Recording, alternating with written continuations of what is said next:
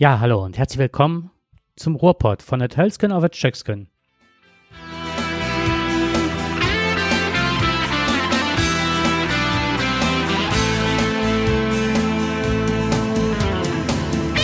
Es grüßen euch bei Gasspeicher unfreundlichen Temperaturen Jakob und Dirk.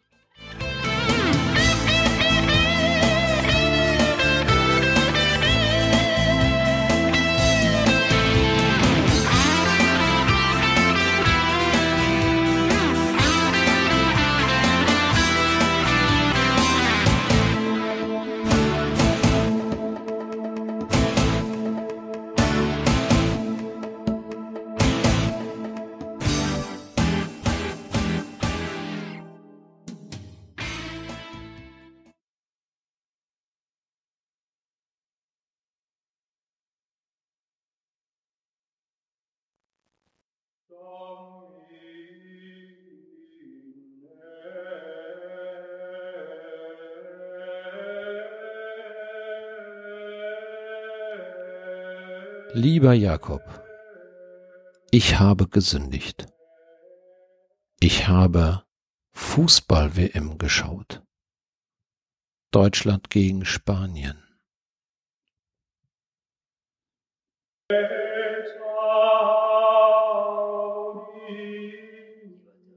Der Herr wird dir vergeben, wenn du aufrichtig bereust. Brechte spreche dreimal das Bayern unser.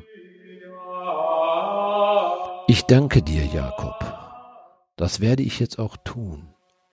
Bayern unser in Katar. Geheiligt werde dein Name. Dein Reich komme. Dein Wille geschehe. Wie in der FIFA als auch auf Erden. Unser tägliches Schmiergeld gib uns heute und vergib uns unsere Naivität, wie auch wir vergeben deinem Kaiser.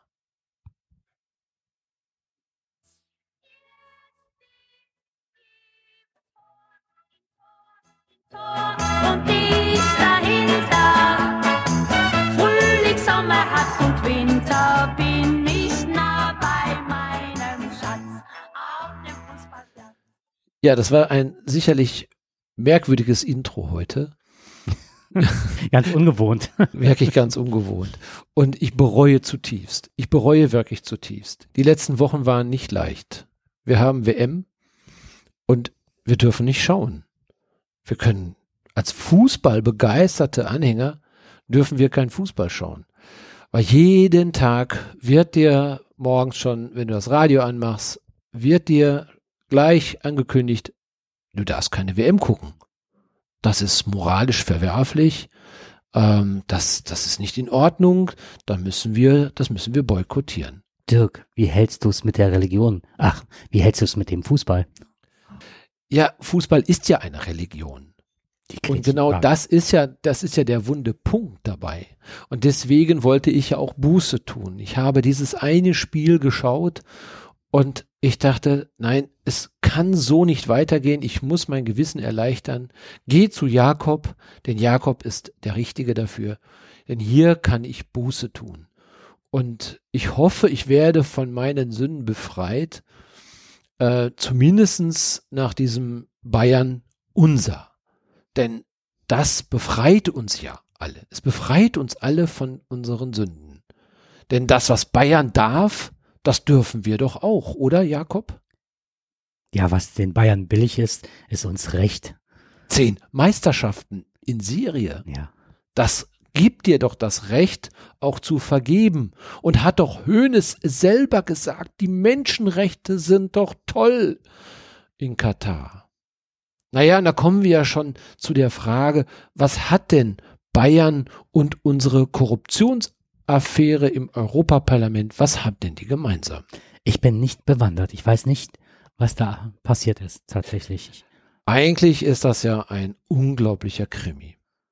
Also man kann es kaum glauben, wenn man sich damit beschäftigt, wenn man einmal reinschaut und in diese Fußballgeschichte, in diese Historie, Prost. Prost. Ja, komm, kommen wir wieder zu den Alt, äh, ja, zu den weltlichen Dingen wieder zurück. Verlassen wir mal ähm, die, die christliche Religion, was heißt die Religion des Fußballs, wollen wir jetzt nicht verlassen, aber ähm, wir wollen mal ein bisschen einsteigen. Wir wollen mal ein bisschen einsteigen, was uns denn ähm, dazu bringt, über ein Land zu urteilen, ähm, das sich eine WM gekauft hat.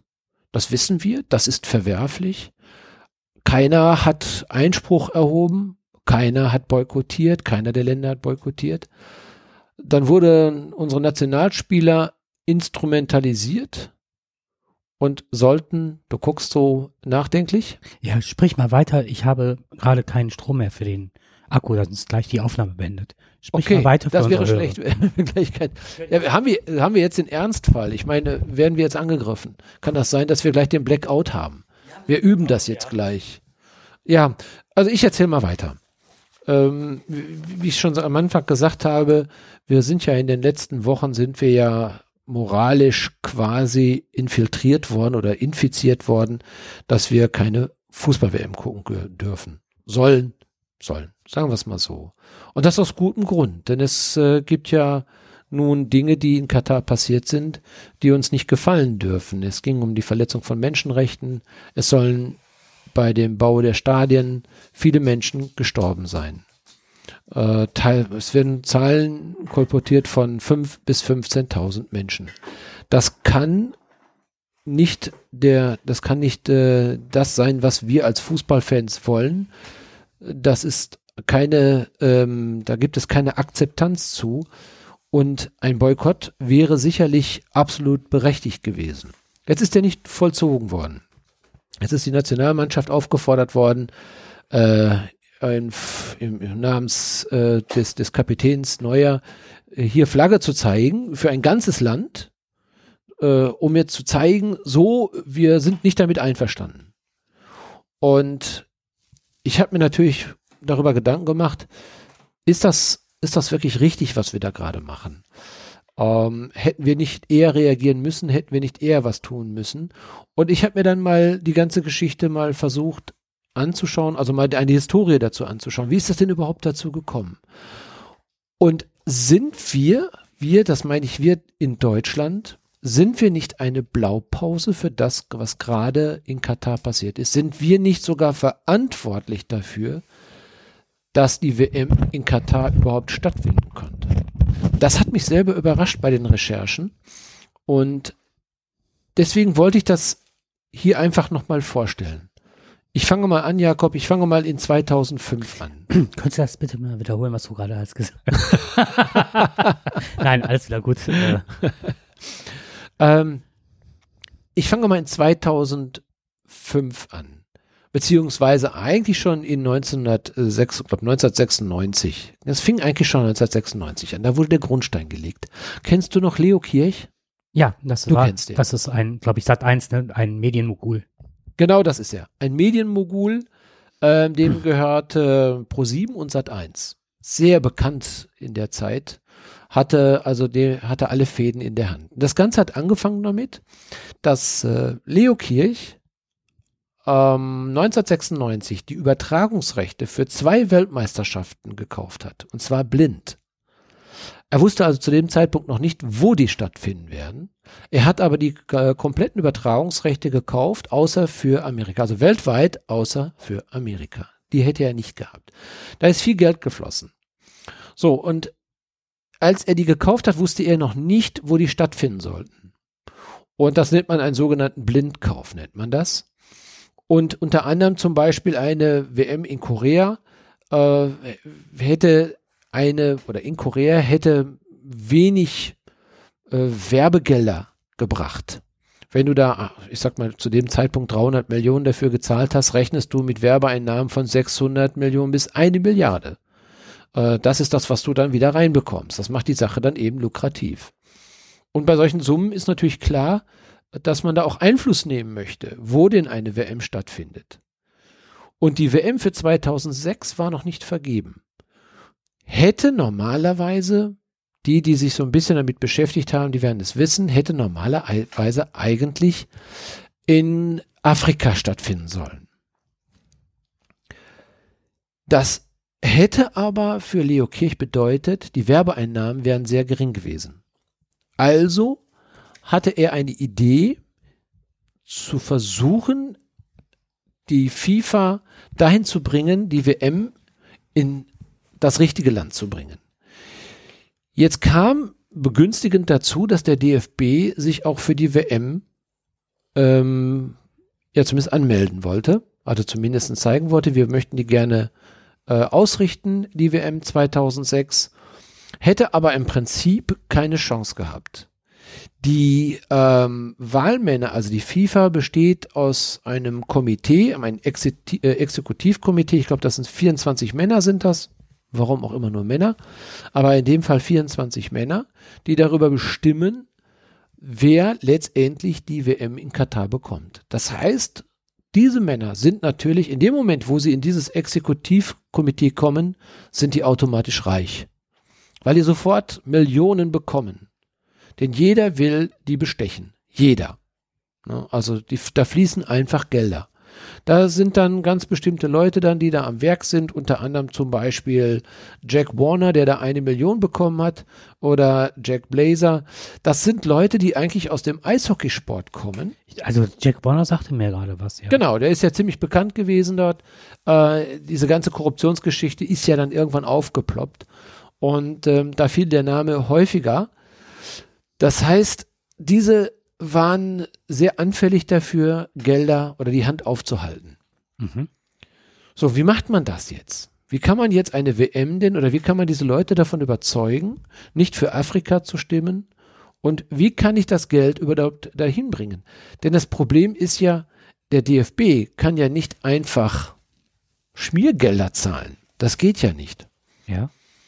Und da fängt die Geschichte dann an, und da kommt auch Franz Beckenbauer mit ins Spiel und viele andere mhm. wichtige Persönlichkeiten des F Ja, auch. Der kommt aber später ah, okay. rein. Der kommt ja später rein. Also es ist so, ähm, dass also Franz Beckenbauer, das wissen wir ja alle, das Gesicht des, äh, des Komitees, oder nicht des Komitees gewesen ist, sondern für diese Bewerbung, das Gesicht der Bewerbung für Deutschland. Und ich weiß noch, wir haben alle gedacht, was der Franz in die Hand nimmt, das wird gut. Ne? Und der hat ja immer irgendwas. Der konnte als Trainer Weltmeister werden, der konnte als Spieler Weltmeister werden. Und wenn der als Gesicht der WM da reingeht, dann wird das gut werden. Und das war also völlig klar, der schafft das schon irgendwie. Und er hat es ja auch geschafft. Und als irgendwann mal das Sommer, also das Sommermärchen hat ja dann stattgefunden und wir waren alle überglücklich. Wir haben gezeigt, Deutschland hat eine, hat sich von der besten Seite gezeigt, hat guten Fußball gespielt ähm, leider unglücklich ausgeschieden am Ende des Tages. Wir hätten sicherlich gesagt, wir hätten alle die Weltmeisterschaft verdient gehabt. Diese Mannschaft war einfach Sympathieträger gewesen. Und Jahre später ist jemand mal zum Spiegel hingegangen und hat dann, ähm, wie es so ist, unter Whistleblower, hat er mal, ja, gesagt, ich kenne da jemanden, der äh, kann euch sagen, wie das Ganze abgelaufen ist. Dass das nicht ganz ordentlich abgelaufen ist. Naja, der Spiegel hat sich ein bisschen geziert, hat es aber dann letztendlich gemacht. Ist ja eine spannende Story letztendlich. Und ähm, aber eine, eine Story, die eigentlich keiner in Deutschland haben wollte. Ne? Mhm. Letztendlich kam raus, Deutschland hat die WM gekauft. Und da hat der FC Bayern einen sehr hohen Anteil daran. Und der FC Bayern und Katar sind quasi eins. Katar sponsert die Bayern. Ach, deswegen fahren die auch immer zum Trainingslager nach Katar. Genau. Ah, okay. Richtig, genau. Und wir können auch hinterher verstehen, warum Hoeneß äh, auf der letzten Veranstaltung quasi ähm, er hat sich ja quasi, er hat ja angerufen, hat sich live dazuschalten lassen und hat die, hat sich da maßlos darüber aufgeregt, ähm, dass immer Katar als äh, die böse Region, also als die menschenverachtende, äh, menschenverachtenden Staat hingestellt wird. Aber bleiben wir nochmal in der Chronologie. Also wir haben jetzt äh, wir wissen, es sind 24 Männer in der FIFA, die also irgendwo beeinflusst werden müssen, um die WM zu bekommen. Aber wie bekomme ich das Geld dort zu den Leuten hin? Und wer ist bereit, auch seine Stimme zu geben? Ich muss ja eben den Hauptteil der Stimme, ich muss ja nicht alle kaufen. Da gibt es einige, die lassen sich nicht kaufen, aber einige, die anderen eben lassen sich kaufen. Auch afrikanische Stimmen die gekauft worden sind. Also auch die haben letztendlich ja, äh, zum nicht, ne? Beispiel ne? den Blatter mhm. unterstützt. Auch das kommt noch mal später dazu. So, und da kommt ein weiterer Name hinzu, neben äh, Franz Beckenbauer, da kommt also der Günther Netzer mit ins Gespräch. Und zwar hat er seinerzeit bei einer Schweizer Firma gearbeitet, CWL. Äh, hinter CWL steckt Cäsar Walter Lüthi, ich glaube Walter Lüthi heißt der. Äh, das ist eine Schweizer Firma, ist das, die sich äh, wunderbar damit auskennt, Netzwerke aufzubauen und Gelder von A nach B zu verschieben. Ja. Und äh, der Lüthi hat den Netzer in einem Schreiben angewiesen, äh, an den maltesischen Fußballverband Geld zu zahlen, glaube ungefähr ein, über eine Million an eine bestimmte äh, Person. Ich glaube, dass das war, äh, die hieß, glaube ich, Mifsing oder Mifsid, Mifsuit heißt der, glaube ich. Der war auch noch nicht Teil des, des äh, Komitees. Der sollte Teil dieses FIFA-Komitees werden. Und der hätte also eine bestimmte Stimme dafür gehabt und es sollten also eine Million an äh, diese Person überwiesen werden, aber erst wenn er Mitglied in diesem Exekutivkomitee wird. Das wird auch ganz klar so geschrieben. Jetzt fragt man sich natürlich, warum überweist er jetzt einfach mal eine Million oder warum gibt er ihm das Handgeld von einer Million denn so? Da muss er einen guten Grund geben. Und wer bezahlt das denn Wahrscheinlich als Freude, wenn er da zugestößt. Ja, das, man hat ja einen Weg gefunden. Und zwar kam man auf die Idee, ähm, Fußballspiele von Bayern und von der Nationalmannschaft mitten in der Saison äh, in, in Thailand, äh, oder sonst wo auf der Welt irgendwo abzuhalten oder auf Malta. Ich glaube, die haben in Malta auch gespielt. Genau, es ging um ein National, es ging, äh, die Nationalmannschaft äh, sollte ein Spiel auf Malta absolvieren und dafür wurden dann diese Millionen quasi gezahlt. Das heißt, die Nationalmannschaft hat in anderen Ländern gespielt, nur damit es einen Grund gab, Gelder an die Verbände dort zu bezahlen, also ihre Leute zu schmieren. Das war also nur ein Fake war das nur gewesen. Das heißt, auch die Bayern mussten, während der, der Magath war stinke sauer gewesen seinerzeit mitten in der Saison, mussten seine Bayern, mussten dann rund um den Globus fahren und Spiele machen, äh, nur damit man eine Möglichkeit hatte, das Geld von A nach B, genau da, wo sie gespielt haben, zu transferieren, um die Stimmen zu bekommen. Mhm. Und die Bayern, die haben da einen ganz, die haben das Ganze arrangiert. Und da sind ne, Namen wie natürlich Hoeneß. Und wir heute, aus der Sicht heute, frage ich mich, äh, wie ist der denn seinerzeit überhaupt an die 500 Millionen gekommen, die er angeblich nicht versteuert hat? Und er hat ja immer wieder gesagt, er hat gezockt. Er hat einfach gut Aktien gekauft und wieder verkauft. Und ich habe mir nie vorstellen können, dass der ne, äh, Hoeneß ist ein, sicherlich ein ausgebuffter Kerl, aber dass der als Broker quasi abends, das hat er ja eklig gesagt, er hat abends vom Computer, mhm. das konnte nicht schlafen und dann hat er Aktien von A nach B. Weißt du, was, was das bedeutet, ein, so ein Broker zu sein, der wirklich so viel Kohle macht? Ja. Da bist du, da bist du der absolute Weltmeister da drin und also 500 Millionen dazu machen. Und das, das hat mir übernehmen ja. Früher hat man ja, also einen ganz kurzen Einschub. Früher hat man ja immer gesehen, wenn man in den 80er, 90ern ähm, Fernsehen geguckt hat, war ja, wurden ja immer noch am Schluss die Aktien, es ist ja heute auch noch so, dass die Aktienmärkte gezeigt wurden. Und dann hattest du ja immer diese ganzen Broker gesehen, wie die vor großen Leinwänden saßen und dann gehandelt haben, geschrien haben, kaufe ich, verkaufe ich und ne. Genau. So, und mittlerweile sind das ja Millisekundengeschäfte per PC. Genau. Also wie will der Hönes da vorsitzen und äh, Eben. Das konnte ich mir einfach Nein. nicht vorstellen. Äh, ich, ich meine, darf man keine Gerüchte in die Welt setzen. Ich meine, der hat seine Strafe abgebüßt, aber letztendlich stellt sich schon die berechtigte Frage, welchen Einfluss hatte Katar da gehabt auf sein Portemonnaie? Ne, das kann ja, naja, lassen wir es im Raum stehen. Follow the money.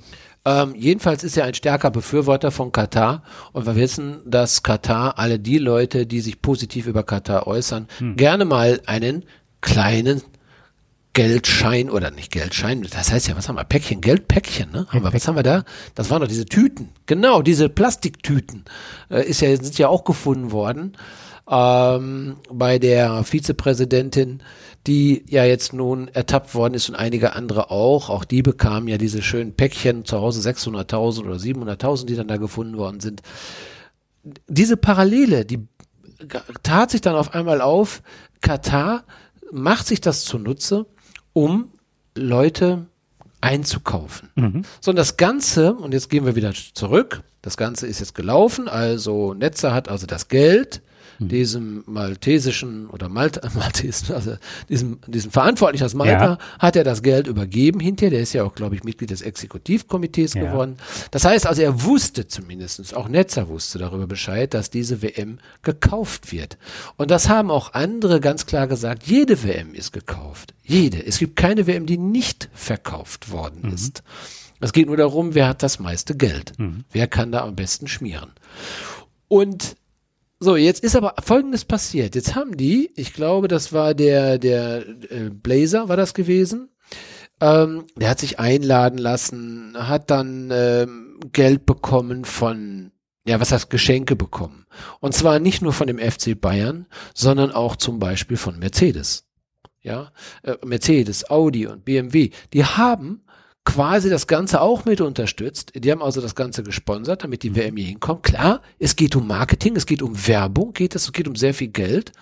Und wer, wo kann man besser Werbung machen als im eigenen Land noch dazu? Wenn also äh, vier, fünf Milliarden Menschen quasi äh, zugucken dabei, wenn da gerade äh, Mercedes oder BMW oder Audi dann über den Fernseher läuft.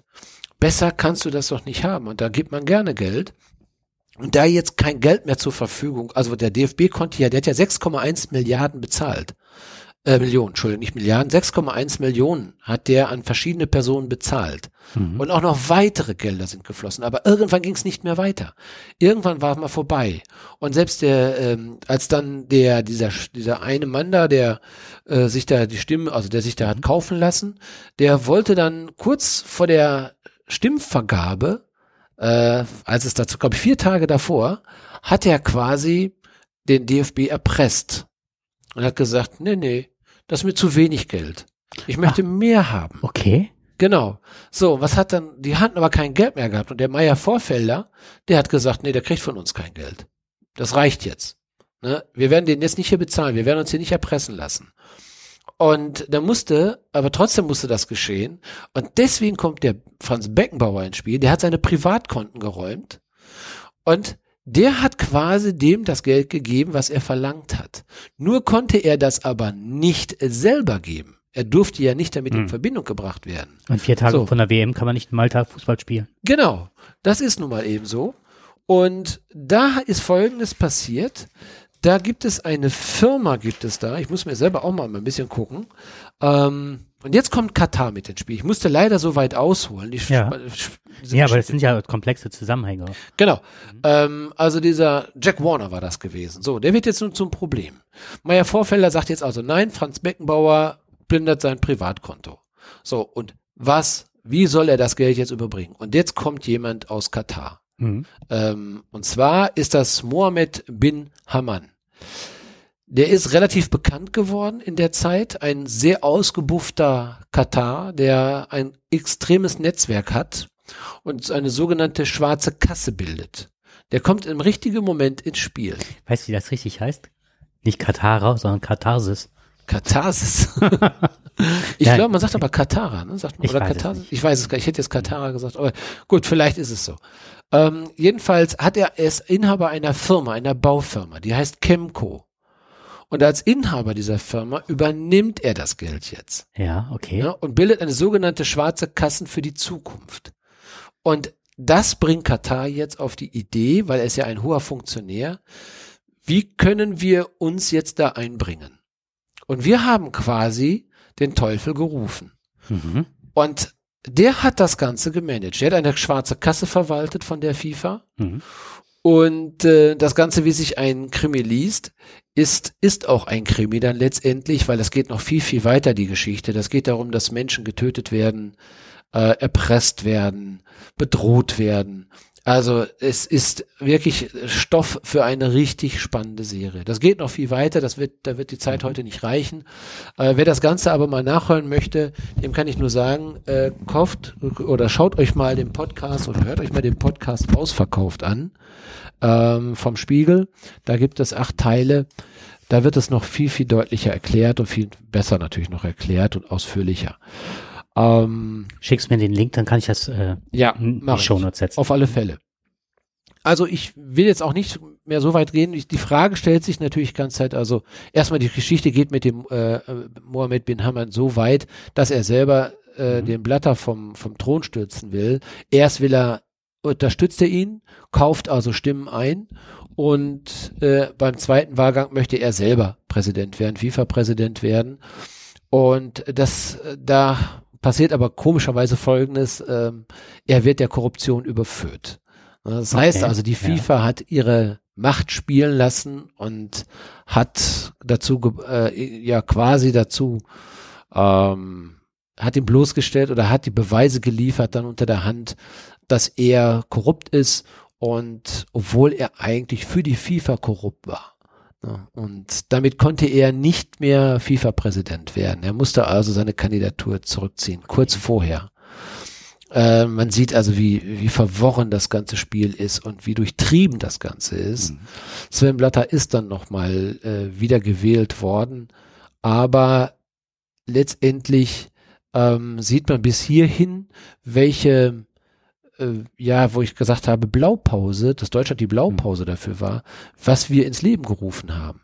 Wir haben also quasi Katar, haben wir ähm, genutzt und benutzt und die haben das gerne angenommen, äh, um die WM 2006 nach Deutschland zu bringen.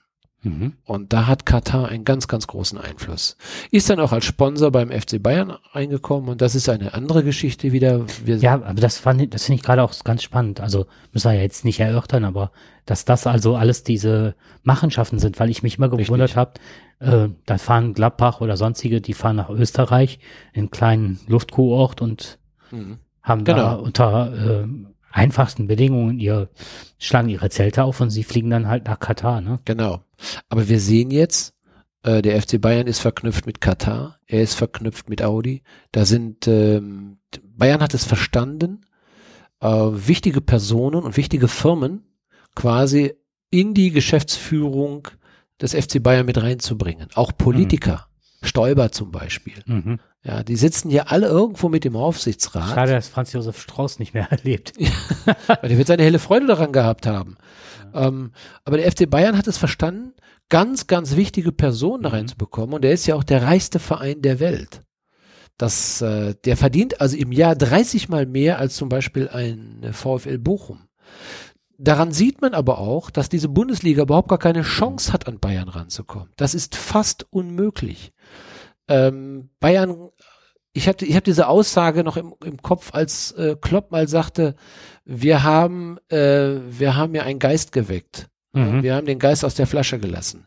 Wir werden, die schlimme Antwort werden wir bekommen auf unseren Sieg oder auf die zwei Meisterschaften und den Pokalsieg. Das wird sich rächen. Und er hat recht gehabt. Zehn mhm. Jahre lang Meisterschaft. Mhm. Deutsche Meisterschaft und die wird auch weitergehen. Und äh, das wäre nochmal ein weiteres Kapitel, wie stark die Macht vom FC Bayern ist, dass du da überhaupt gar keine, also keine Spannung mehr in dieser Bundesliga reinbringen kannst, wenn du gewisse Dinge nicht veränderst. Das ist nicht möglich. Oder du schaffst eine Super League, wo Bayern rausgeht. Mhm. Das heißt, du schaffst hier nur noch ein, ein, eine, eine Bundesliga ohne FC Bayern. Mhm. Da werden wir nicht drankommen. Da wird kein Verein drankommen. Selbst Borussia Dortmund nicht und so weiter. Die werden da alle nicht drankommen. Der hat nur ein Drittel von dem, was, was FC Bayern, oder ein Zehntel von dem, was FC Bayern hat. Die versuchen es zwar gerade, aber da wir ja keine Sponsoren reinnehmen dürfen, also was heißt Sponsoren schon, aber wir dürfen ja keine Anteile verkaufen. Mhm. Wie zum Beispiel, es gibt ja die 50 plus 1 Regel. Mhm. Das heißt, der Verein muss immer mindestens eine Stimme mehr haben. Mhm. Immer um quasi das Recht zu behalten, darüber zu bestimmen, was passiert. Das ist ja anders als in den anderen Ligen, also England und so weiter. Die Fernsehrechte sind da besser. Wir werden da nicht drankommen. Aber der FC Bayern hat es sehr klug gemacht, das muss man sagen, ist aber auch mit in dieser Korruptionsaffäre äh, Deutschland kauft die WM mit verwickelt. So, ich hatte seinerzeit, als der Spiegel das aufgedeckt hat, habe ich mich darüber geärgert, was der Spiegel gemacht hat. Ich habe gesagt, toll, wir Deutschen schaffen es wieder mal, unsere guten Sachen, unser gutes Image mal, was wir dadurch bekommen haben, wieder kaputt zu machen. Heute denke ich da anders rüber. Mhm. Ich mm, bin der Auffassung, wir haben eine, eine absolute Verpflichtung, auch eine moralische Verpflichtung dazu, ähm, dass, das, dass der Fußball, der ist nicht mehr sauber, schon lange nicht mehr. Der ist korrupt, der Fußball. Richtig, das ja. sehen wir darin auch, in diesen ganzen Ereignissen. Wenn du noch tiefer reinguckst, dann, also man, es ist, es ist unfassbar dabei.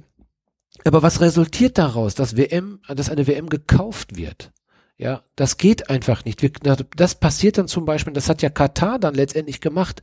Katar hat dann gesagt, okay, Deutschland kann die WM kaufen, wir können es auch. Hm. Und die haben 200 Milliarden investiert, um sie zu bekommen. Katar ist ein Land mit drei Millionen Einwohnern, nicht mehr als Berlin. Und holt sich eine WM mitten in die Wüste rein, es wird zu Weihnachten gespielt.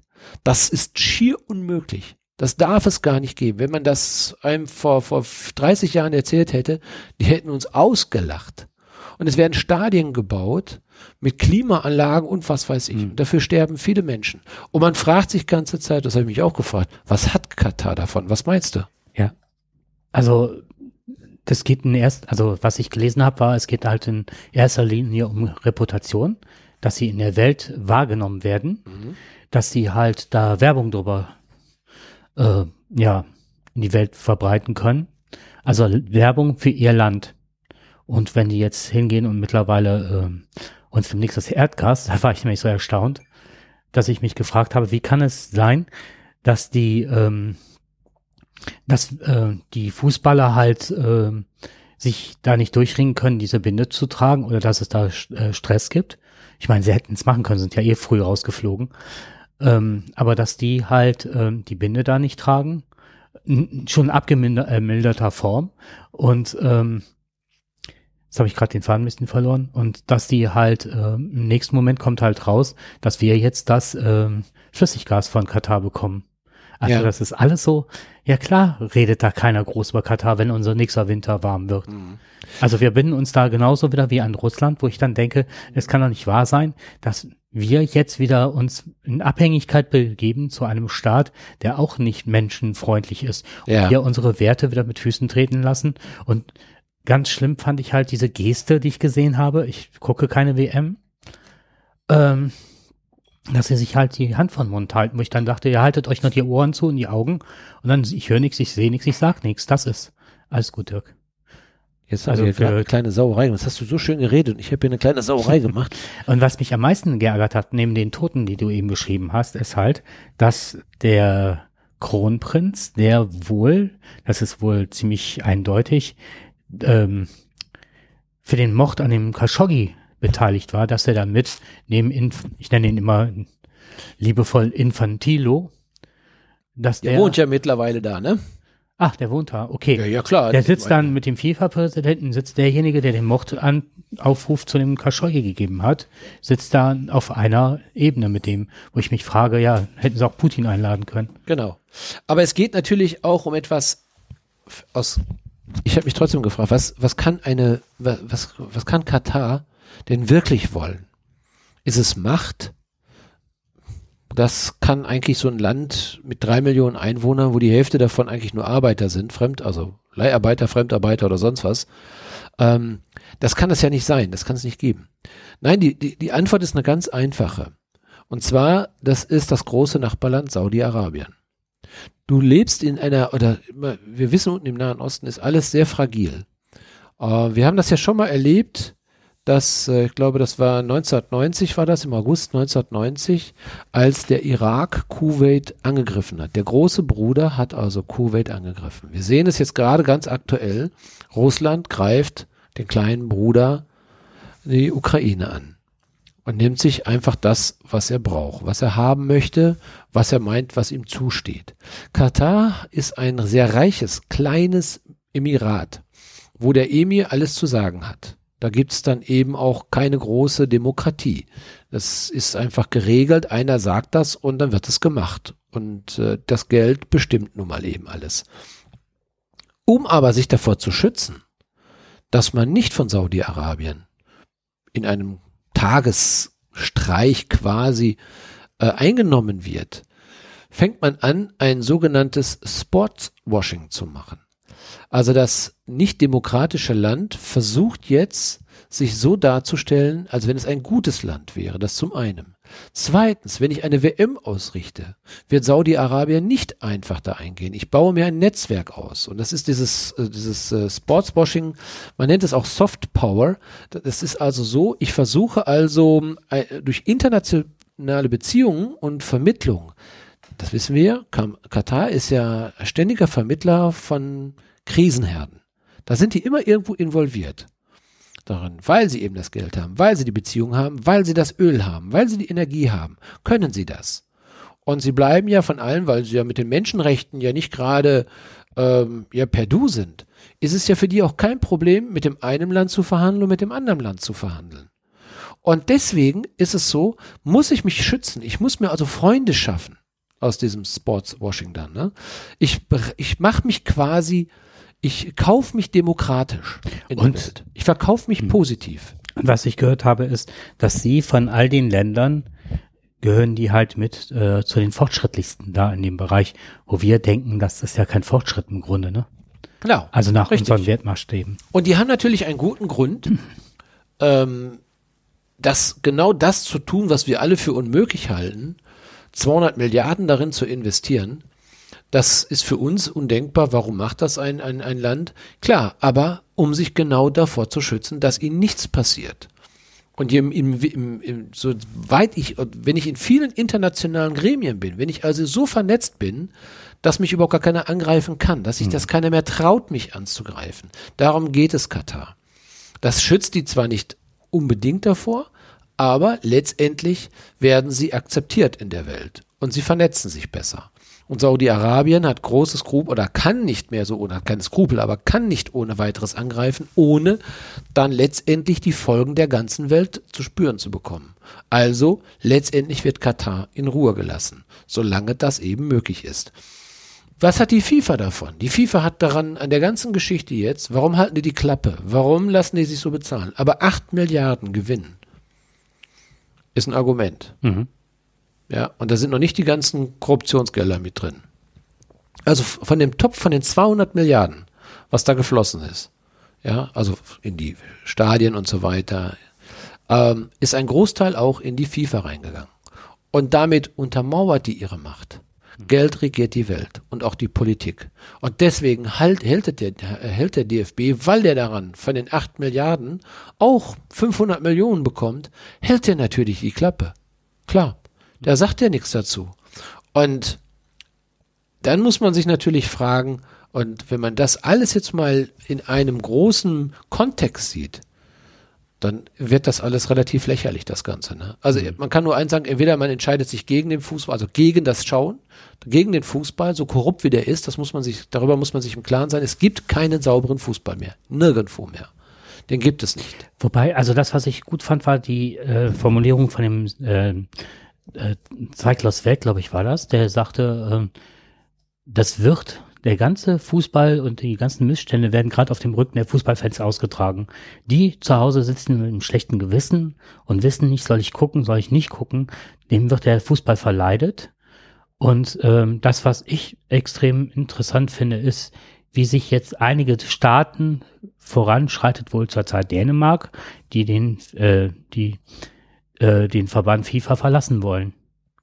Das wäre vernünftig. Und, äh, und es sind wohl auch einige, ich glaube, aber es Finnland, Norwegen, Schweden, also die nordischen Länder sind wohl auch gerade in der Überlegungsphase, dass sie sich da dem anschließen wollen. Aber Dänemark will jetzt vorangehen. Und dann finde ich, wenn da wirklich weitere äh, Leute den Mut haben, also weitere Länder sich dem anzuschließen, um diesem ganzen korrupten Stall da zu entkommen, fände ich gut. Ja, das ist richtig. Ein Thema, und das ist dann, dann schließe ich das Ganze auch ab. Ähm, viele, die jetzt zugehört haben, werden ja sagen, ja, aber, aber, aber, aber. Es sind 15.000 Menschen gestorben. Also, das ist ein guter Grund, nicht zu gucken. Und da haben wir Deutschen schon das Recht, darauf hinzuweisen. Richtig. Das sollen wir auch tun und müssen wir auch tun. Und da dürfen wir Katar nicht aus der Haftung entlassen. Und ich hoffe, dass da noch viel Aufarbeitung passiert. Aber, und jetzt kommt das Aber auch wir Deutschen dürfen uns und müssen uns ganz ehrlich fragen, wenn wir unsere, unsere Arbeitsrechte oder ich sag's mal so, wenn wir nochmal in die jüngste Vergangenheit reinschauen, Schlachtbetriebe sage ich nur, wenn wir ausländische Mitbürger bei uns für einen Hungerlohn zig Stunden lang arbeiten lassen, ohne Pause und in Unterkünften, die sowas von verdreckt sind, in Bauruinen leben lassen, wo sich 50 Menschen eine Toilette teilen müssen, wo diese Menschen keine ärztliche Behandlung bekommen, wenn es ihnen nicht gut geht. Und ich möchte nicht wissen, wie viele Menschen möglicherweise auch durch diese Art der Behandlung auch schon gestorben sind. Sicherlich nicht 15.000. Aber in der Vergangenheit, und das ist ja nicht nur jetzt erst aufgetaucht, wir haben gerade wieder einen aktuellen Fall gleich vor der Haustür in Nettetal. Da ist wieder ein Haus geschlossen worden, weil solche Arbeiter in der Fleischindustrie nämlich ganz miserabel behandelt worden sind, unter den miserabelsten Bedingungen. Und das finde ich, da sind wir leider nicht besser. Und wenn wir diese Arbeiter mal zusammenziehen, wir haben ja jetzt hier von 15.000 Mitarbeitern oder angeblich 15.000, die gestorben sind. Wahrscheinlich waren es 5.000 oder 10.000. Viel zu viel. Jeder Einzelne ist zu viel. Aber gucken wir mal in den letzten 30 Jahren, wie viele Menschen wir in Deutschland hier haben vor die Hunde gehen lassen und auch noch menschenfeindlich behandelt haben, nur weil sie billige Arbeitskräfte mhm. waren. Also sollten wir ganz vorsichtig sein. Äh, auch wir müssen darauf schauen, dass wir nicht immer ganz fair und auch heute nicht ganz fair sind zu solchen Menschen. Billig essen, billig trinken, billig leben, das hat alles seinen Preis. Und wir müssen auch bei uns anfangen, genau das zu tun, draufzuschauen ne, und dagegen vorzugehen. Und dann können wir uns vielleicht irgendwann mal auch hinstellen und können sagen, nein, wir machen das nicht mit, wir schicken keine Nationalmannschaft in diese Länder. Aber die hätten wir dann auch schon nicht nach Argentinien schicken dürfen oder in andere Länder, wo Fußball-WM stattfindet. Keine Olympiade in China, in Russland. Das hätten wir alles nicht machen dürfen. Über die Grundsatzfrage müssen wir uns irgendwann dann doch mal verständigen. Aber wenn wir es nicht machen, stellt sich die Frage, die Menschen, die ein Anrecht darauf haben, dass ihre Menschenrechte beachtet werden sollen, dass es bessere Bedingungen gibt, dafür ist der Sport dann genau die richtige Plattform. Und dann nicht zu gucken, nicht hinzugehen, nicht zu schauen, das wäre schade für die Sportler, die sich wirklich, und damit meine ich eher so die Leute, die im Amateurbereich arbeiten und nicht die mit zig Millionen bekommen mal pro Tag oder pro Woche, sondern da meine ich die, die für wenig Geld und mit viel Aufwand uns Goldmedaillen bringen. Die müssen dafür wirklich gelobt werden, dass sie den Sport genau dahin bringen, wo es auch manchmal wehtut mit den Menschenrechten. So, und ich bin jetzt durch mit diesem Wort. Jetzt kannst du da Klick machen auf deinem neuen Teil da, was du da hast. Das muss ja. ich eben ausschalten, weil der wir keinen Strom mehr hatten. Der Jakob hat da was ganz Neues. Das muss er uns gleich mal erklären. Ein Stream Deck. Hm. Immer wenn wir irgendwie einen Marker setzen, muss er nur auf den Knopf drücken. Aber das leuchtet jetzt nicht mehr. Der Strom ist weg. ich musste eben den Strom.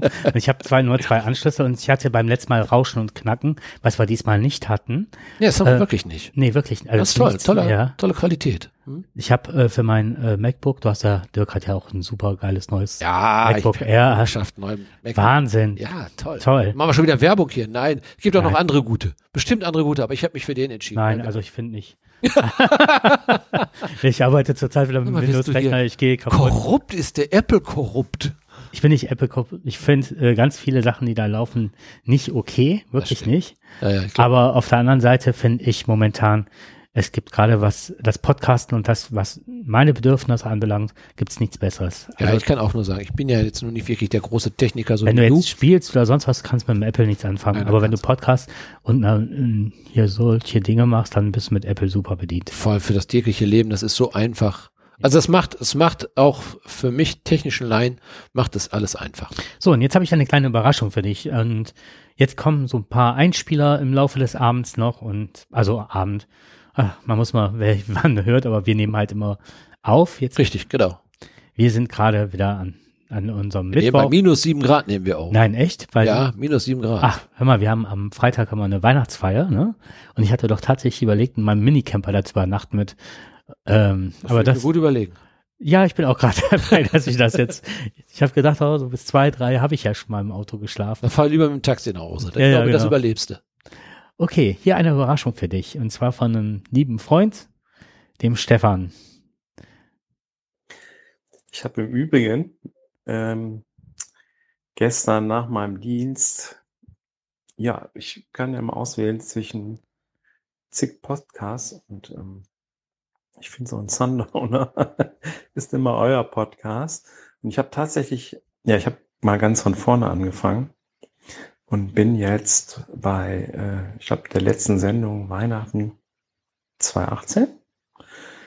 Und da sagt der Dirk irgendwann so, im, äh, ich glaube, Endporträt wünschen euch eine schöne Weihnachtszeit 2018, vielleicht auch 2019, 2020, egal, passt immer zu welcher Zeit ihr den Podcast hörst. Ja, es ist 2022 und das passt auch.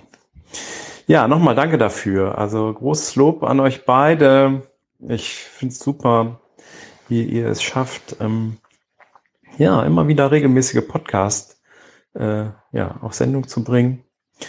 Und ja, immer wieder mit Hand und Fuß und äh, mal mehr oder weniger roten Faden, doch eigentlich mehr roter Faden.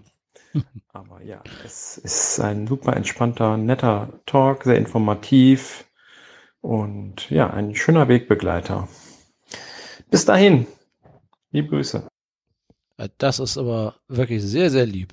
Toll, das ist eingesprochen und ja, ja, das ist mal, da wächst man gleich wieder ein bisschen, ja. ne? Da ist er. Das ist echt super, ist das? Finde ich klasse. Ja. Ganz, ganz herzlichen Dank erstmal äh, freut uns natürlich riesig. Absolut. Und da hat er völlig recht, äh, der rote Faden fehlt häufig. Ja. ja. Ich denke manchmal, okay, der, wo sind wir denn jetzt überhaupt? Aber das heißt ja auch von Höchstchen auf Stöckchen ja. oder von der Hölzchen auf der Stölzchen. Das ist so, ne? Da bist du manchmal, du fängst einen Satz an und weißt gar nicht mehr, wie du ihn aufhören sollst. Ja, genau. Ja, also ja. du weißt gar nicht mehr, wo du überhaupt angefangen hast. Also so geht es mir jedenfalls. Mir auch. Ich bin ja Häufig. so ein Quatscher vor dem Herrn. Ich kann mich ja auch mal so zerreden dass ich am Ende nicht mehr weiß, wo ich überhaupt angefangen habe. Und ich habe doch eben was erzählt und wusste schon gar nicht mehr, wie ich das Ganze beenden wollte oder wo ich überhaupt dran genau, war. Genau.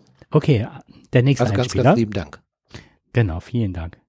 Gute Unterhaltung bis zum Schluss wünscht die Bestattung Wien.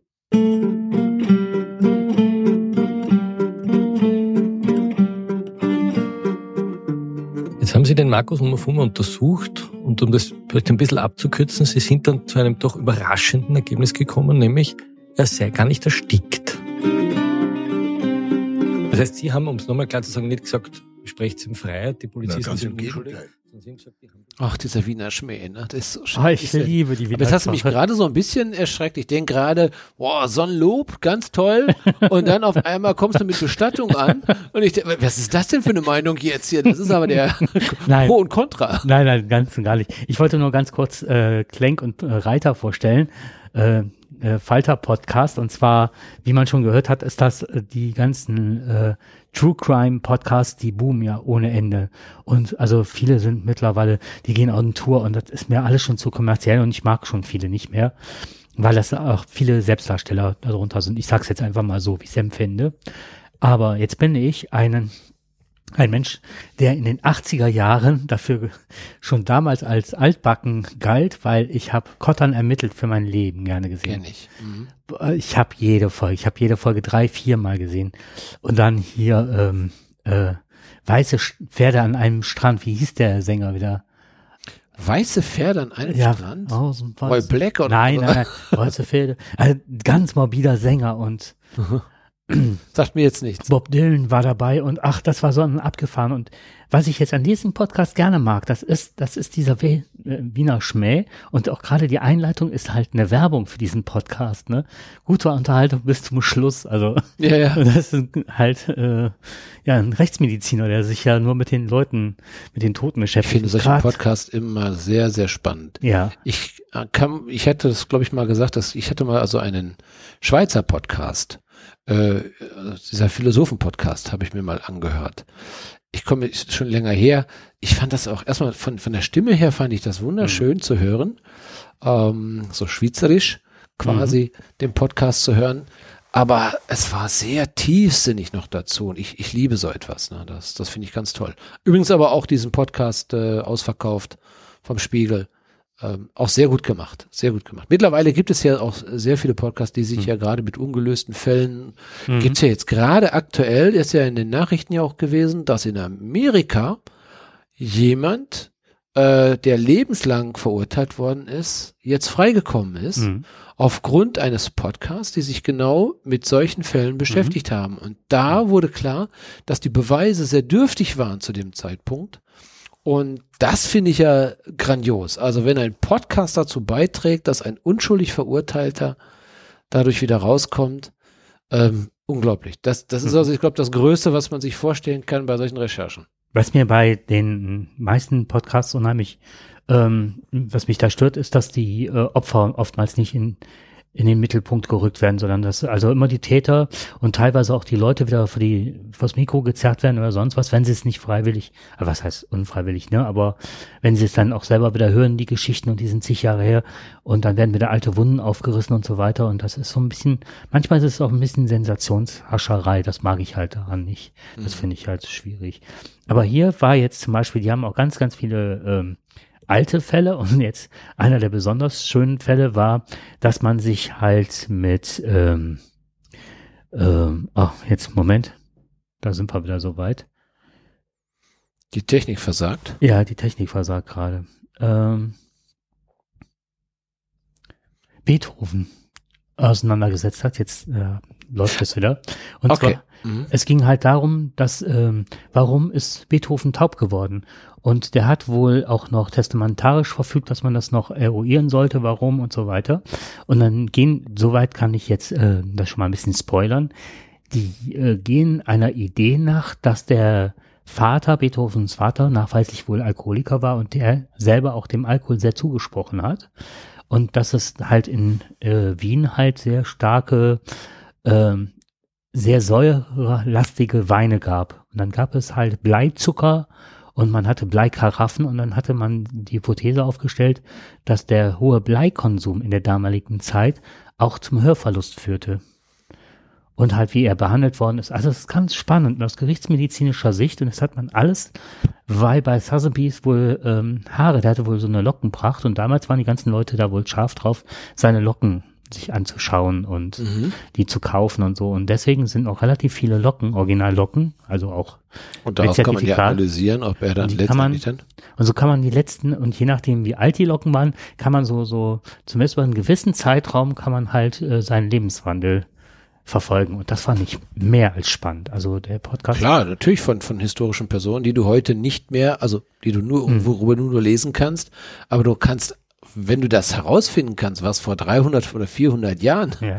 passiert ist. Alleine, dass der damals einen aufgeblähten Bauch hatte und der hatte sich mit Wasser gefüllt und der, dann wird das halt abgelassen. Man hatte mit dem Skalpell dem ein Loch in den Bauch geschnitten und dann sowas wie ein, äh, äh, ja, ein Strohhalm eingeführt oder so und die Wunde ist nachher mit einem Bleipflaster äh, geschlossen worden. Und dann ist Ja, was halt, hast du sonst? Du hast ja sonst nichts gehabt. Genau. Es gab ja kein Pflaster. also es sind unheimlich viele tolle Ideen, warum, aber die Lösung oder die Nichtlösung, was auch immer, werde ich jetzt hier nicht verraten, weil das wäre jetzt gemein, das zu spoilern. Also bitte, Mhm. wer an solchen Dingen Lust hat und gerade auch mit alten Fällen, der sollte sich das anhören. Und jetzt äh, möchte ich noch ein interessantes, also für mich interessantes Thema anführen und zwar trage ich das direkt hier ein. ChatGPT. Ich erzähle dir jetzt einen Witz und den lasse ich zuerst mal so stehen, ja? okay. Warum hat der Tyrannosaurus Rex damals keine Unterhosen getragen? Du siehst mich hier ahnungslos. Weil er, Weil die kurz, weil er zu kurze Ärmchen hatte und sie sich nicht selber anziehen konnte. Ich, ich mache gleich die Auflösung, warum. Ja, das ist mir schon das wird spannend. Es wird echt tatsächlich spannend. Und ihr könnt wieder Okay, sagen, jetzt so wir haben es im. Ruhrpott gehört. Wir haben schon mal, damals waren wir ganz früh mit Bitcoin. Ja, genau. Wir haben extrem früh schon über die Reisbürger gesprochen, die Ja, jetzt richtig. aktuell werden. ja. NFTs hatten wir schon. Ne? Also Genau. wir haben schon Themen. Ne, der arme Stefan, der jetzt bis 2018 gekommen sind, wir haben, wir sind seit 2013 dabei. Der wird das bestätigen können. Der wird das bestätigen. Und jetzt kommt ein Thema, da werdet ihr euch bestimmt in einigen Jahren auch bestimmt nochmal dran erinnern werden. Und zwar werde ich jetzt nochmal was vorlesen. Ich hoffe, ich finde das so schnell. Also, du hast gerade den Witz gehört, ne? Habe auch gelacht. Hast auch, ja. Äh, ich mache nochmal mit unserer Musik im Hintergrund noch ein bisschen. Oh. Das war jetzt arg laut.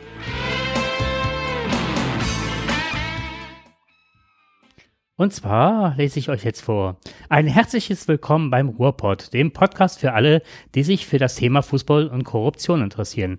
Unser heutiger, unserer heutigen Ausgabe werden wir uns dem Skandal um die FIFA und ihre Machenschaften genauer ansehen. Wir werden uns die Hintergründe des Falls ansehen und versuchen zu verstehen, wie es dazu kommen konnte, dass die FIFA, eine Organisation, die für die Förderung des Fußballs weltweit gegründet wurde, in einen solchen Skandal verwickelt wurde. Wie hast du das denn jetzt gemacht? Ist der Hammer, oder? Hä? Ist das nicht eine tolle Einleitung? Natürlich. Aber wie hast du das jetzt? Hast du das jetzt gerade geschrieben oder wie hast du das jetzt gemacht? So, ja, ich sagte ja. Und jetzt sage ich dann, erzähle ich dir noch was. Gestern, ja, also, hm, ich mache jetzt mal kurz die Musik aus. Lass ich kurz auslaufen wieder ein Stück weit. Also du hast mich jetzt sehr überrascht. Ja, ne? Das stimmt. Wir hatten uns doch letztens, hast du doch Bildanalyse betrieben. Ich habe dir Bilder gezeigt von dieser genau. Dolly, ne? Du erinnerst genau, dich. Und richtig. die Zuhörerinnen und Zuhörer bestimmt auch. Und das kommt von OpenIA, also, Mhm, Genau. ne, also einer künstlichen Intelligenz. Und die haben jetzt das zweite Modul veröffentlicht. Okay. Du kannst jetzt sagen, ich hätte gerne einen Text, einen Intro-Text und Ja. ich habe angegeben, ich hätte gerne einen, bitte Ruhrpott, ich hätte Ja. gerne FIFA und ich hätte gerne Dirk und Jakob und Folge 103.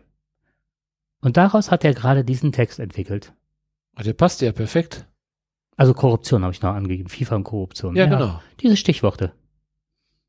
Und da hat er den Text selber gebastelt. Ja, bald brauchen wir ja gar nichts mehr machen. Richtig. Ist ja Und unglaublich. jetzt geht's weiter. Ich Ja. habe gesagt, ich hätte gerne einen Witz zu einem Dino. Mhm. Und dann hat er den, das war der Dino-Witz, den er entwickelt hat. und jetzt geht's weiter und jetzt wird's, jetzt wird's, jetzt wird's makaber. Ja, ja, Gestern habe ich gedacht, okay, der kann alles Mögliche ja, hier entwickeln. ja. Und gestern habe ich gesagt, ich hätte gerne eine Internetseite. Auf der Internetseite bitte programmiere mir mit äh, JavaScript, da werden Ja. halt äh, Internetseiten und ja, so weiter Ja. Mit programmiert. Bitte, also die Hintergründe, bitte programmiere mit, mit JavaScript, schreibe mir einen Code und produziere eine Internetseite, einen HTML-Code, wo JavaScript implementiert ist.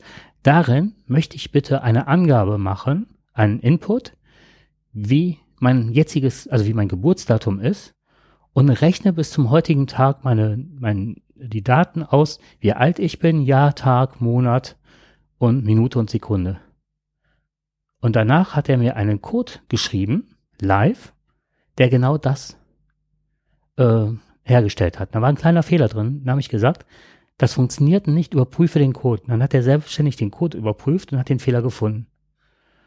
Heute habe ich gesagt, schreib mir bitte einen Chatbot für Twitter. Der funktioniert. Der hat mir also einen Code geschrieben, den, Ja. den ich jetzt implementieren, den ich aufrufen kann. Und dann gibt er, wenn ich mich da selber anmelde, kann er mit dir kommunizieren als Chatbot. Ja. Also das finde ich jetzt schon wirklich sehr phänomenal. Ich meine, wenn ich jetzt so nur mal zu Hause, wenn, wenn, wenn du Hi Siri sagst und dann erzähl mir mal was, dann kommt ja meistens immer nur Mhm. sehr roboterhaft da irgendwie Dinge raus, manches ganz nett, aber sobald du irgendwo ein bisschen komplexer wirst, äh, eine konkrete Frage stellst, Ja. Dann hörst du immer nur, darauf habe ich keine Antwort, darauf habe ich keine Antwort. Genau. Und ich denke mir immer, das ist extrem schwierig, das auch zu machen, auch wirklich solche Verknüpfungen zu stellen. Aber dass das so möglich ist, du Sag kannst, mir jetzt mal live irgendwas, ich, ich, was ich das, ja, was, was ich jetzt gerade zum Beispiel ganz spannend finde, ist ja das Thema Kernfusion. Ne, das ist das neue Thema Kernfusion, wo äh, wir mit weniger Energie mehr Energie bekommen. Das ist ja physikalisch ja eigentlich unmöglich. Du kannst immer nur so viel Energie erzeugen, wie du sie auch, wie du auch reinbringst.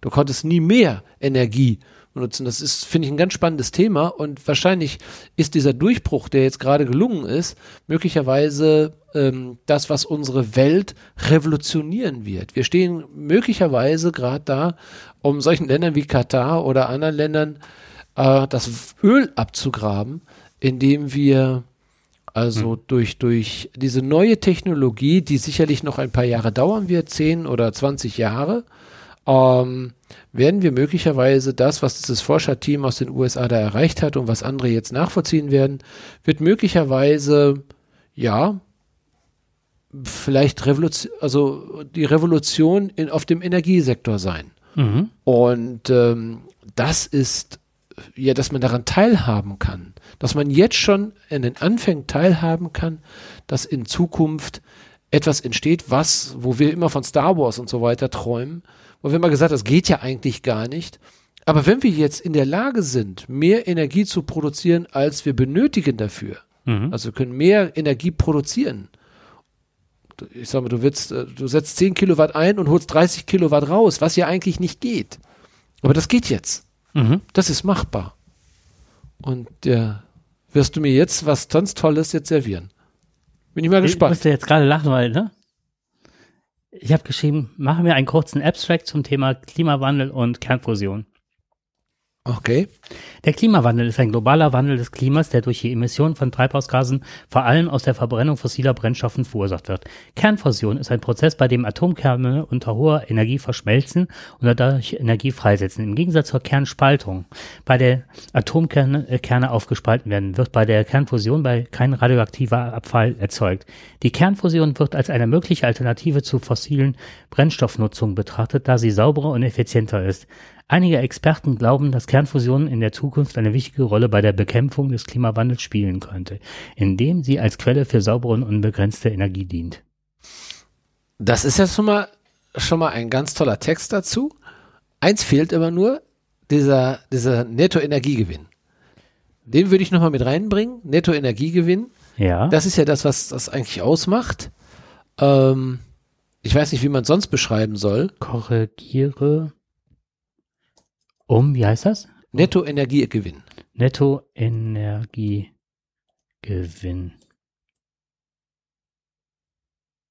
Errechnet?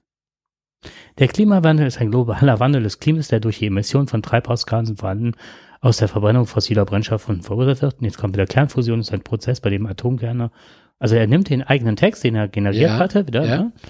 und er lernt, um das kurz nochmal zu skizzieren, er lernt wirklich, das ist wie ein neuronales Netz, er lernt, Mhm.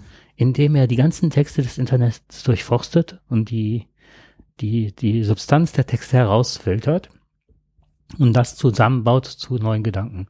Ich habe heute auch mal irgendwann gesagt, mach mir bitte was, erschaffe mir bitte zu, äh, welche, welches ist die Lieblingswährung des Papstes? Und dann kam, er würde sich davon distanzieren, weil er ja ein äh, religiöser Führer ist und halt, ne? Und dass er eigentlich kein Interesse an irgendeiner Währung hat, sondern so. Und dann habe ich gesagt, schreib mir eine Fake News, das wollte er mir auch nicht. Da hat er sich verweigert. Das fand ich schon mal ziemlich klasse. Mhm. So. Im Gegensatz zur Kern, das hat man die Kernfusion wird als eine mögliche Alternative zur fossilen Brennstoffnutzung betrachtet, da sie sauberer und effizienter ist. Ein wesentlicher Vorteil der Kernfusion ist, dass es sie einen Netto-Energiegewinn erzielt. Dies bedeutet, dass die durch die Kernfusion freigesetzte Energie größer ist als die Energie, die benötigt wird, um den Fusionsprozess zu initiieren. Genau. Einige Experten glauben, dass Kernfusion in der Zukunft eine wichtige Rolle bei der Bekämpfung des Klimawandels spielen könnte, indem sie als Quelle für saubere und unbegrenzte Energie dient. Das war's. Genau. Er hat das richtig interpretiert. Richtig, genau Stark. das. Absolut stark. Wirklich klasse. So, und dann sind Professoren jetzt hingegangen, die mit dem System nichts zu tun haben und haben ihre Arbeiten, die sie Studenten geben würden, in dieses System eingespeist und sagten, jedes Mal würde das System eine Eins bekommen. Toll. Wirklich klasse. Ja, also es ist ein tolles System. Ich, ich bin zwar erstaunt, dass das machbar ist und dass das möglich ist. Und ähm, hätte ich dieses System oder hätte ich dieses Programm mal vor 20 Jahren gehabt, dann wäre ich jetzt wahrscheinlich viel schlauer und besser, wäre vielleicht auch reicher. Möglich. Es soll mal eine gute Idee zum Geld verdienen. Mal rausfinden. Wie kann ich Millionär werden, ohne viel zu arbeiten? Soll ich schreiben? Schreib mal, wie werde ich Millionär, ohne viel zu arbeiten? Sparen.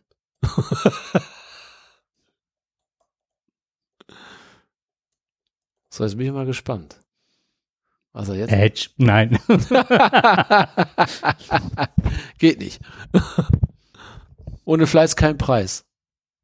Es ist schwierig, Millionär zu werden, ohne zu arbeiten. In der Regel erfordert es viel harte Arbeit, Disziplin und genügend Geld zu verdienen und es sinnvoll zu investieren. Eine Möglichkeit, wie man möglicherweise ohne direkt Arbeit Millionär werden könnte, wäre beispielsweise, und jetzt fängt er wirklich an, Lotto erstens Erben. und dann wird das weiter ausgeführt, also wirklich bin ganz. Interesse. Zweiten, gewinnen bei einer Ja. Lotterie. Dritten, Bin investieren. Wenn man in bestimmten Arten von Investitionen wie Aktien, Immobilien und Unternehmen investiert. Also Okay, gut. Allerdings sollte man beachten, dass diese Optionen allesamt sehr unsicher und keine Garantie für den Erfolg bieten. Es ist wichtig, verantwortungsvoll mit Geld umzugehen und sich immer gut zu informieren, bevor man irgendeine Art von Investitionen oder Glücksspiel einsteigt. Ach, Klugscheißer. Äh. Toll, klasse. Mir auch kein Deutschlauer. Apropos Klugscheißer. Also für alles gibt keine Antwort. Die Sarah Bozzetti hatte so eine, Bozzetti, sagt ihr was? Das ist ähm, eine unheimlich kluge Frau, so, so, also Comedian wäre wär schon fast, ne? Wäre schon fast zu schade, sie so zu bezeichnen. Und sie hatte so eine Handpuppe und die Handpuppe sprach und meinte, es gäbe halt äh, die Idee, dass der, die Darmschlingen doch dem Hirn gleichen würden. Und wenn man, wenn man jetzt Gott sehe, bei all den Millionen, Milliarden Menschen, die er produziert, dass da ab und zu mal ein Fehler passiert, dass dann manche Leute Scheiße denken, dann könnte es daran liegen, dass die, dass er Darm und Hirn verwechselt hätte, weil die sich ja sehr ähnlich sehen. Und dadurch gäbe es auch viel, wenn das halt so wäre, dass dann das Hirn in den Darm käme, oder ne, an dem Platz, wo eigentlich der Darm wäre, könnte man sich auch erklären, warum es so viele Klugscheißer gibt. ja. Ja, ich habe das, äh, ich habe meine kleine Enkel, also unsere, unserem Enkelkind habe ich, habe ich das so an den Kopf geworfen, weil die hatte mal wieder so tolle Sprüche drauf gehabt. Und äh, da sagte ich auch wieder, hör mal, du bist ein ganz schöner Klugscheißer. Ich scheiße nicht klug, ich bin klug, Oh. sagte sie. Aber ein vierjähriges Kind, das fand ich, fand ich schon wirklich sehr erstaunlich. Die hat häufiger solche Aussagen und solche Sprüche, die kommen so unbedarf, also so, so rein, kommen die raus, ne? So, so was sofort, was im Kopf ist, kommt sofort raus, Hm. ohne darüber nachzudenken. Ne? Und äh, das fand ich schon wirklich klasse.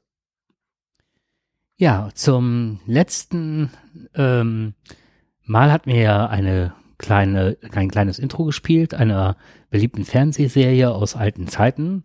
Und gewonnen hat dies die Esther, die hat uns geschrieben, da haben wir uns auch total darüber gefreut. Und sie wird von uns jetzt in den nächsten Tagen eine kleine Überraschung, die werde ich jetzt losschicken, von uns bekommen. Und äh, zur heutigen Sendung würde ich auch gerne mal einen kleinen Einspieler machen und mal schauen, wer das errät. Ich glaube, ich hätte das laut stellen müssen, ne? Wäre nicht schlecht so. Also im Alter lässt ja gehört ein bisschen nach, aber das höre ich nicht. Bitte? Komm hier, verstehst kein Wort. Aha. Ja, und wir suchen jetzt nicht nur die Serie, sondern wie heißt das Gefährt des Protagonisten? Das ist die Aufgabe für die nächste Okay, Sendung. das grenzt ja schon mal, zumindest ich habe es nicht erkannt, Mhm. aber es grenzt ja schon mal was. Das hat irgendwas mit Auto zu tun, hast du, glaube ich, gerade gesagt. Gefährt, habe ich das richtig verstanden, oder? ja, das kann ja auch, äh, das kann ja auch äh, der Herr der Ringe sein und seine Gefährten. Ach so. Okay. Gut, du hast aber gesagt, das Gefährt. Also ich muss mal recherchieren. Das könnte Das das, wienerisch. das, das Gefährt. das Gefährt fährt. Ein Gefährt kann ja auch eine Kutsche sein. Oder? Da sind wir auch wieder, wer also das klingt und äh, Aber da kommt das, das, das dafür ist der, hört. dafür hat das, das muss aus einer Zeit kommen, wo die, die Hammett-Orgel noch interessant war. Der Synthesizer meinte ich. Der Hammett, der Synthesizer. Okay. Aus einer Zeit, wo der Synthesizer da ist und wo gefahren wird. Ich komme dem auf die Spur. Ich werde es erraten. Harold Fal Faltermeier, wie hieß der damals? Ah, ja, ja, ja, ja, ja, genau. Weiß ich Faltermeier, nicht, was richtig. das war. So, und in eigener Sache würde ich gerne noch einen Podcast äh, hier Self-Plugging betreiben, Shameless Self-Plugging. Und zwar bin ich ja beteiligt mit der Andrea, meiner Lebensgefährtin am Tacheles Podcast. Und ähm, da öffnen wir jeden Tag ein Türchen, noch bis zum 24. natürlich. Da machen wir ein Advents-Podcast-Türchen und ähm, wir haben uns halt mal vorgenommen, das haben wir ja auch schon mal, dass wir hier über positive Nachrichten, weil man ist ja so, ja, zugemüllt praktisch nur noch mit Negativinformationen und es läuft auch ganz vieles gut in der Welt und da sind halt, ähm, öffnen wir jeden Tag ein Türchen, das wir jeden Tag einsprechen, drei bis fünf Minuten dauert jeder Podcast, jede Mini-Episode zu positiven Nachrichten. Und da möchte ich gerne mal eine rausstellen. Ist auch wieder Deep Learning. Und zwar Deep Learning Herzerkrankung mit Röntgenbild erkennen. Eine gute Nachricht haben Andrea und ich bei ZDF Online entdeckt. Sie besagt, dass man Herzerkrankungen mittels Röntgenbild erkennen kann. Wie funktioniert das? Forscher haben in einem Lernprozess Deep Learning Modell künstliche Intelligenz darauf trainiert, dass sie Röntgenbilder durchsucht und Muster für Krankheiten entdecken kann. Damit ist es möglich, mittels einer Röntgenaufnahme des Brustkorbs das 10-Jahres-Risiko für den Tod durch einen Herzinfarkt oder einen Schlaganfall vorherzusehen.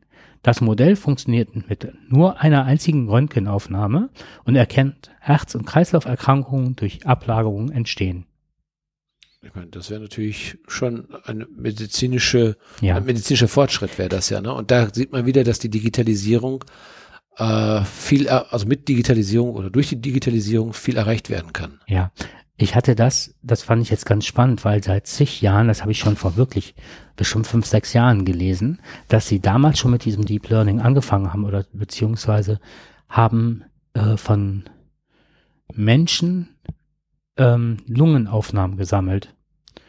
Und zwar Röntgenaufnahmen ohne Ende. Also auch von gesunden Menschen oder Leute, die Beschwerden hatten weil es wohl unheimlich schwer ist, auf diesen Bildern zu erkennen, ob da Veränderungen an der Lunge stattfinden.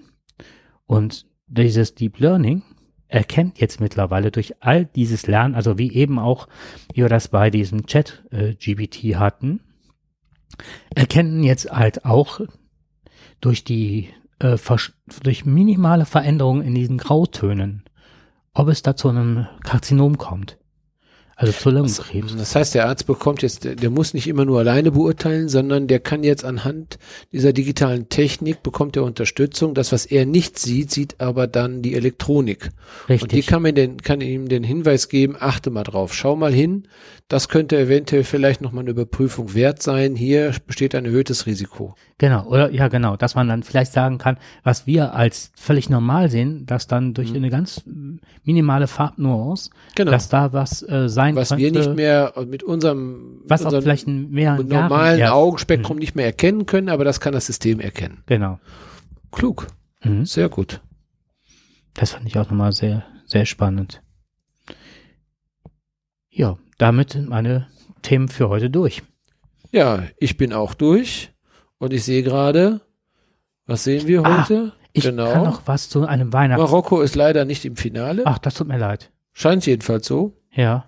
Genau. Aber wenn ich das so sehe, führt, glaube ich, Frankreich mit 2 zu 0. Dann wird es also ein spannendes Finale werden zwischen Frankreich und Argentinien. Hm. Schade. Den Marokkanern hätte ich das auch gegönnt. Ne, Kroatien natürlich auch. Gar keine Frage. Aber Marokko wäre schon interessant. Die haben übrigens auch, sind auch von Katar übrigens auch bezahlt worden. Ah, okay. Genau, ganz aktuell. Nochmal vielleicht als Ergänzung zu dem, was ich gerade gesagt ich habe. Ja. Äh, auch Marokko Mhm. hat hier äh, versucht, also auch einige zu beeinflussen. Also selbst, Mhm. also ist er selber Korru äh, im Korruptionsverdacht. Mhm. Wer weiß, was wir noch alles hören. Ich habe noch eine Sache, die ich noch anmerken wollte, die uns beiden wohl auch äh, am Herzen liegt. Und zwar, ähm, was kann man zu Weihnachten schenken? Und ähm, in der Corona-Zeit sind extremst viele Haustiere gekauft worden, Mhm. weil viele Leute einsam waren, Ja. sich alleine gefühlt haben, was man natürlich nachempfinden kann. Und dann irgendwann festgestellt haben, dass jetzt, wo Corona vorbei ist und man kein Homeoffice mehr hat, was mache ich jetzt mit dem Tier? Da habe ich überhaupt nicht drüber nachgedacht und deswegen sind momentan die Tierheime voll. Und ähm, daher würden wir als äh, Ruhrpott empfehlen, Tierpatenschaften vielleicht zu Weihnachten zu verschenken. Da gibt es, ob es jetzt ein Gnadenhof ist oder für Straßenhunde oder in Zoos und da bietet der ähm, Deutsche Tierschutz eine befristete Patenschaft. Das finde ich auch ganz gut, dass man sich halt nicht auf ewig verpflichtet oder nachher das gar nicht mehr macht. befristete Patenschaften an, die kosten um die 19 Euro. Und für das Geld wird dann Futter für die Pflege, also Geld ausgeben für Futter, Pflege, Betreuung. Und da profitieren, was weiß ich, Schweinevögel, Waschbären und Co. sagen halt Danke dafür. Mhm. Das finde ich eine gute Ja, Sache. ein sehr, sehr trauriges Thema, was wir jetzt hier doch jetzt noch zum Abschluss noch mit rein, also klar, ist ein trauriges Thema, ja, aber weil auch positiv, weil man es ja Genau. verschenken kann. man kann da wirklich was Schönes machen, aber leider ist es wirklich so, ähm, durch Corona waren viele Leute nicht sehr überlegt, was die Anschaffung eines Tieres betrifft. Und jetzt kommen natürlich auch noch die hohen Arztkosten dazu. Die Gebühren sind ja, haben sich teilweise verdoppelt und verdreifacht. Wenn man früher für eine Impfung 25 oder 28 Euro bezahlt hat, zahlt man jetzt teilweise über 50 Euro und das werden sich viele nicht mehr erlauben.